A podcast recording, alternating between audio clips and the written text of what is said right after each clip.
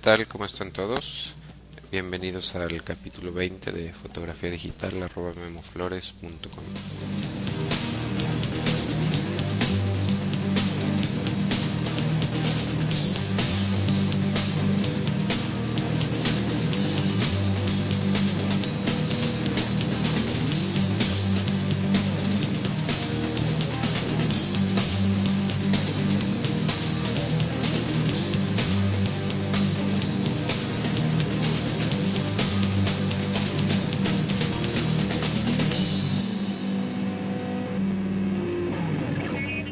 Bueno, pues bienvenidos nuevamente al capítulo 20 de este taller en línea sobre fotografía digital.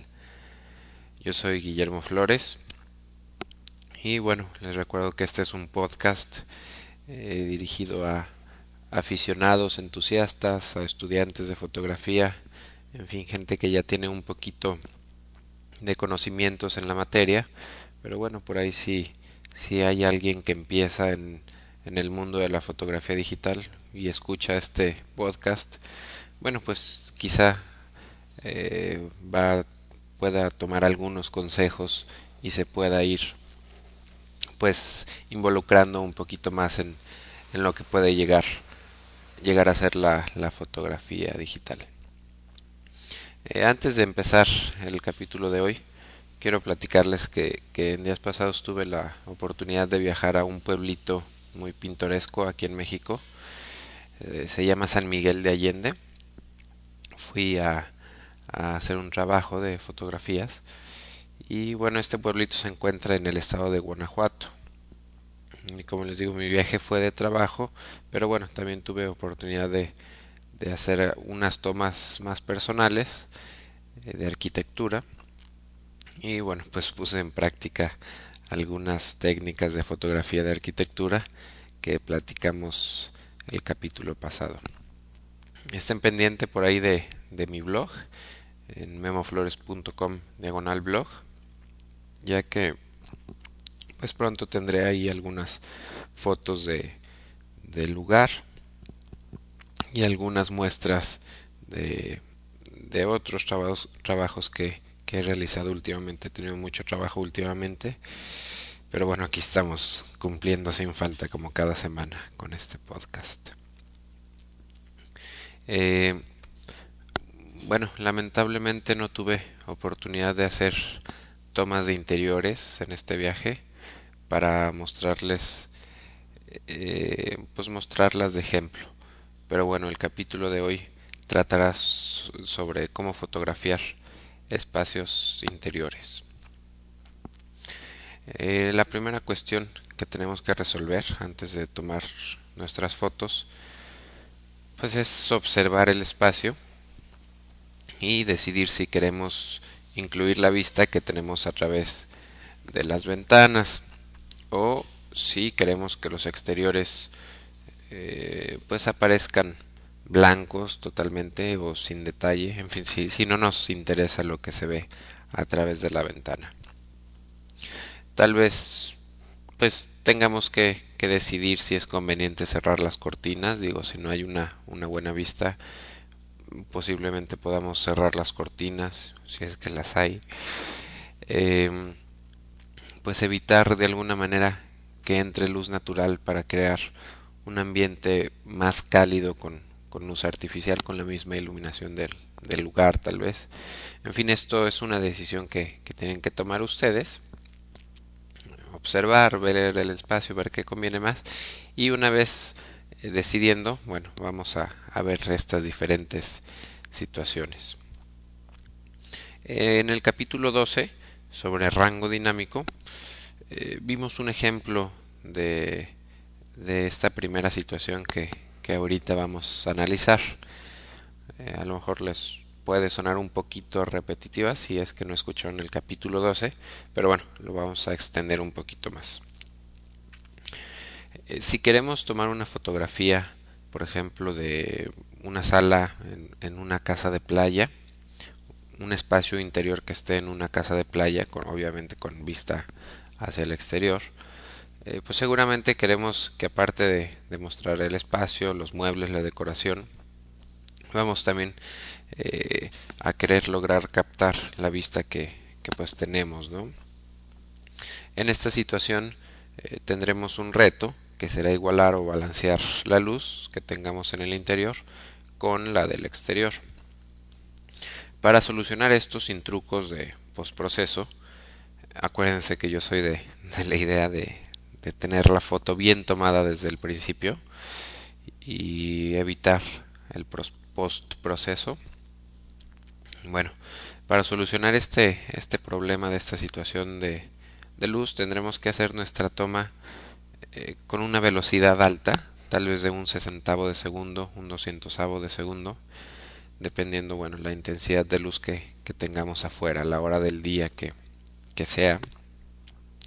Y también depende de la velocidad máxima con la que nuestra cámara pueda sincronizar un flash, que normalmente es alrededor de un doscientosavo de segundo.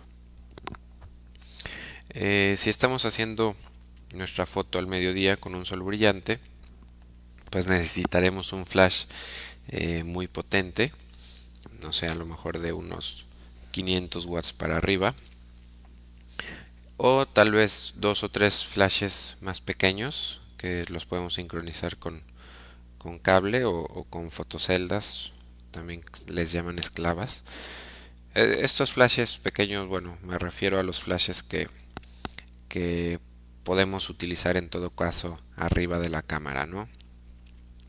Que son de pilas normalmente doble A. Bueno, en muchas ocasiones un flash potente eh, de corriente alterna o también conocido como monoblock, que les digo uno de 500 watts por segundo, yo creo que es más que suficiente en muchas ocasiones este flash suavizado con una caja de luz o con una sombrilla será suficiente para iluminar el interior, eh, balanceando o igualando la luz con, con los exteriores. Si el espacio es muy grande, bueno, pues quizá encontremos que los muebles o paredes más cercanos a nuestra fuente de luz eh, estén mucho más iluminados de lo que perdón, que los que se encuentren más alejados del flash. Eh, si nos encontramos con este problema, bueno, podemos rebotar la luz eh, de, nuestro flash. podemos, la podemos rebotar la luz en el techo para que la luz sea más pareja en, en el área, en el espacio general que, queramos iluminar. Eh, recordemos que entre más cerca rebotemos nuestro flash hacia el techo, entre más cerca esté del techo, obtendremos resultados más parecidos a los de una caja de luz o una sombrilla. Por ejemplo, si lo tenemos a 20, 30 centímetros, 40 centímetros, el resultado va a ser muy parecido a que si tuviéramos una, una caja de luz o una sombrilla. Y por el contrario, si la distancia del flash al techo es de 2 metros, para que, que la luz rebote, la luz será mucho más suave e iluminará eh, también de manera más suave y agradable nuestro espacio interior. Claro, vamos a perder un poquito de potencia, pero la luz, eh, las sombras van a ser más sutiles, en fin, la, la iluminación general será mucho más agradable. Si no contamos con un flash potente de corriente alterna o un monoblock, podemos iluminar con, con dos o más flashes pequeños montados en, en bases eh, alejadas de, de, nuestra cámara. Estos pequeños flashes los podemos también rebotar en paredes o techos, pero como tienen menor potencia, quizá eh, lo más conveniente sea utilizarlos directos hacia las zonas más oscuras de nuestro interior o a las zonas que, que en donde necesitamos balancear luces. En lo personal, bueno, no me gusta iluminar de esta manera, ya que las sombras y posibles brillos pues, son muy marcados y a mi gusto eh, desagradables en este tipo de fotografía. Pero bueno, muchas veces a falta de equipo, bueno, pues puede ser esta la, la única solución. Eh, algunos flashes pequeños tienen zoom, eh, de manera que la luz puede ser concentrada para llegar a lugares lejanos al flash o por el contrario, puede ser esparcida en ángulos más abiertos para iluminar más espacios, claro, con menor rango de alcance. Si contamos con dos o más flashes de este tipo, podemos utilizar uno para iluminar los espacios amplios cercanos al flash y podemos utilizar otro flash con, con zoom para iluminar los lugares que se encuentren más alejados, ¿no? Los flashes pequeños, sincronizados con esclavas, tienen, tienen, también la ventaja de que se pueden colocar fácilmente en diferentes lugares fuera de la vista de la cámara. Muchas veces los coloco dentro de, lámparas decorativas, eh, lámparas de mesa con, con pantallas.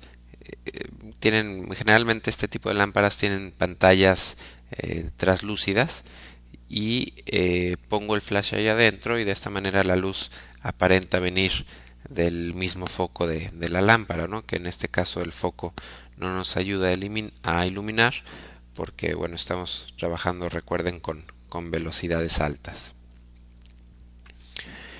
Eh, si no contamos con, con el equipo de iluminación adecuado, tendremos que esperar una hora adecuada de, del amanecer o del atardecer en la que la luz del exterior sea muy baja y la iluminación artificial perdón con la que la iluminación artificial con la que cuente nuestro espacio eh, sea suficiente para que el interior y el exterior eh, estén balanceados en cuanto en cuanto a luz cabe mencionar que bueno aquí enfrentaremos otro problemita eh, ya que la luz tan suave del atardecer o del amanecer en su defecto tiende a desviar los colores eh, hacia los tonos azules y morados. Y la luz del interior eh, si por ejemplo la mayoría de las veces es de tuxteno pues tendremos una temperatura en el interior muy rojiza muy, muy amarillenta o verdosa, por ejemplo, si, si es luz fluorescente. Entonces, aquí el balance de blanco no es posible en esta situación, ya que si corregimos para el interior, nuestro exterior se desviará más y viceversa, si, si corregimos para, para el exterior, el interior se nos va a desviar mucho más. Entonces, como pueden ver, esta situación de, fotografía de interiores pues no es nada sencilla y requiere por ahí en algunas ocasiones de, de pues de mucho equipo, ¿no? Vamos a platicar otras diferentes situaciones más sencillas. Eh, por ejemplo, si nos encontramos en, en una situación en donde no sea importante captar la vista que hay hacia el exterior, por ejemplo, cuando hay ventanas translúcidas o cortinas que dejan pasar un poco de luz, bueno, las cosas aquí se facilitan de manera considerable. Aún trabajando de día, es posible que la potencia que necesitemos para igualar la luz que entra a través de, la ventana hacia algún mueble o pared cercano sea muy poca y eh, la diferencia sea muy poca y la podamos compensar o resolver con un solo flash externo eh, utilizado a la máxima potencia colocado en, en la misma cámara en la zapata de la cámara y rebotado hacia el techo siempre y cuando bueno el espacio no sea muy grande. Por ejemplo los valores que pudiéramos utilizar en este caso sería un treintavo de segundo un sesentavo de segundo tal vez con un f5.6 o un f8 y un ISO 100 recuerden tratar de siempre utilizar ISO 100 solamente cuando sea necesario subirlo eh, cambiar este valor ¿no? Eh, la situación se facilita aún más si esta misma foto la tomamos en el atardecer cuando la luz que entre a través de, de, de la cortina sea más, más tenue y de esta manera podamos utilizar velocidades más bajas como un cuarto de segundo o un octavo de segundo con nuestra cámara montada en un tripié. Con estas velocidades necesitamos un tripié. Y combinando la luz natural que entra por las ventanas, combinando también la iluminación artificial del lugar y nuestro flash rebotado para rellenar zonas que, que lo necesiten.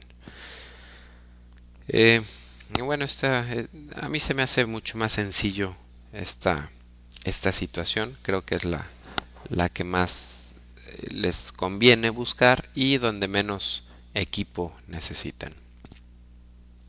Si nuestra foto es de un lugar que luce mejor en la noche o un lugar que luce mejor con, con su propia iluminación, como puede ser un restaurante o un bar, eh, lo único aquí que, necesitamos será un tripié y tiempos largos de, exposición que pueden ser 8, 15 segundos o hasta 30 segundos quizá. Eh, en algunas ocasiones necesitaremos rellenar ciertas áreas demasiado oscuras eh, con un flash, perdón, en estas situaciones un flash potente puede matar la luz eh, del ambiente que crean las luces del lugar.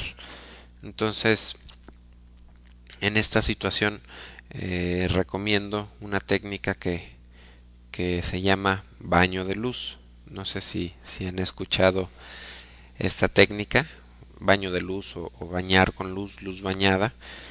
Eh, consiste en, en, utilizar un flash para cámara externo eh, lo utilizamos en nuestra mano y eh, lo disparamos manualmente eh, con una baja potencia varias en varias veces en varios lugares mientras dura la exposición de la foto. Esto nos ayuda a que, digo, estoy hablando de varias, varios destellos del flash, tal vez 10, 15, 20, dependiendo las velocidades. Y esto esta es, es una técnica para, para rellenar por ahí lugares que pueden quedar oscuros, ¿no? Si el tiempo de, exposición es suficientemente largo, como 30 segundos por ejemplo, y la luz del, del lugar es suficiente, suficientemente tenue como para diafragmar un, un F8, pues podemos utilizar el flash a una potencia baja. Eh, hay que cuidar que, que la potencia sea menor a F8 por cada destello y podemos caminar por el lugar destellando constantemente nuestro flash. Eh, podemos destellarlo directamente o indirectamente dependiendo en caminando sobre el lugar y bueno de esta manera rellenaremos de, forma muy interesante la, la luz eh, en algunas ocasiones con exposiciones de 30 segundos o más con diafragmas de F8 u F11 eh, podemos meternos incluso a cuadro mientras dura la exposición. Esto para bañar con luz desde el interior de la foto. Eh, no se preocupen no, no vamos a salir en la foto final siempre y cuando cuidemos algunos detalles importantes. No sé si me expliqué bien. Me refiero si estamos tomando la foto de un restaurante con 20 mesas, por ejemplo. Montamos nuestra cámara en un área donde se ven las 20 mesas eh, y vamos a, caminar eh, por las 20 mesas con nuestro flash en mano, iluminando tal vez cada mesa de una en una, ¿no? Con, con diferentes destellos. Esto es posible y no van a salir en la foto, no se preocupen. Eh, no van a salir porque no van a estar parados el tiempo suficiente en un mismo lugar para que para que puedan ser captados por el sensor. Claro, esto es un poquito eh, delicado y tenemos que cuidar algunos detalles importantes. Eh, primero, no hay que disparar el flash en dirección a la cámara. esto es más bien para no causar reflejos desagradables. Tratar de siempre estar de espaldas a la cámara disparando el flash en la misma dirección en la que, está la cámara.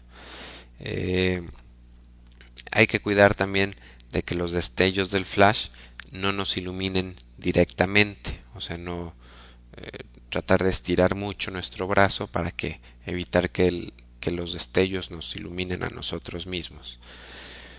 También hay que cuidar de no iluminar con el flash lugares muy cercanos a nuestro cuerpo, eh, de preferencia utilizar el zoom del flash para iluminar lugares más alejados, no quedarnos parados en un mismo lugar, siempre estar moviéndonos y de preferencia que el movimiento sea de un lado a otro del, del cuadro. Y usar ropa oscura también ayuda a evitar ser captados por la cámara. Pues si se fijan esta técnica de del baño de luz es parecida al experimento que les comenté al final del capítulo pasado. Ahora caigo en cuenta de que es la misma técnica, pero en exteriores puede ser más complicado por ser mayores los espacios a iluminar. ¿no? El equipo y potencia necesarios eh, para, para, lograr los baños de luz en exterior, bueno, pues también es, es muy diferente, ¿no? Pero como les digo, esta técnica es bastante, eh, eh, pues produce muy buenos resultados y también me parece, eh, pues no sé, divertido practicar este tipo de, de fotografía y experimentos, ¿no? por último, quiero nada más mencionarles la importancia de, del balance de blancos, ahora sí en el, en el postproceso o a la hora de, de hacer la toma. Recuerden que que vamos a tomar nuestras fotos como archivo RAW y por eso hacemos el balance de blancos en el post proceso. Acabo, acabo de ver unas fotos de interiores que no me gustaron en lo más mínimo. Los encuadres y ángulos sí eran muy buenos. Eh, la iluminación era aceptable, pero había algo que no me convencía. Eh, me di cuenta de que no tenían el balance de, blancos adecuado para el ambiente del lugar. La fotografía de interiores requiere a mi gusto que las imágenes luzcan cálidas, o sea, utilizar un balance de blancos para días nublados o un balance de blancos manual a una temperatura de 6000 o 6500 kelvins. Eh, o, bueno, cuando hay iluminación de tuxteno, corregir un poco solamente para conservar el, el ambiente cálido de este tipo de luz. Entonces, pues no olviden eh, hacer su balance de blancos ahí eh, muy cuidadito, hagan experimentos, váyanse a temperaturas altas, temperaturas bajas y vean eh, qué, qué valores le, le favorecen más a su fotografía eh, a los muebles, a las paredes, a, las texturas. En fin, esto ya es al gusto de ustedes. Pues bueno, yo los dejo, me despido. Eh, estoy a punto de, de, irme a ver la final del, del Mundial. Eh, Francia contra Italia. Esperemos que, gane Italia. Bueno, yo le voy a Italia. pues eso fue todo por hoy capítulo 20 de fotografía digital arroba memoflores.com. Gracias por escucharme.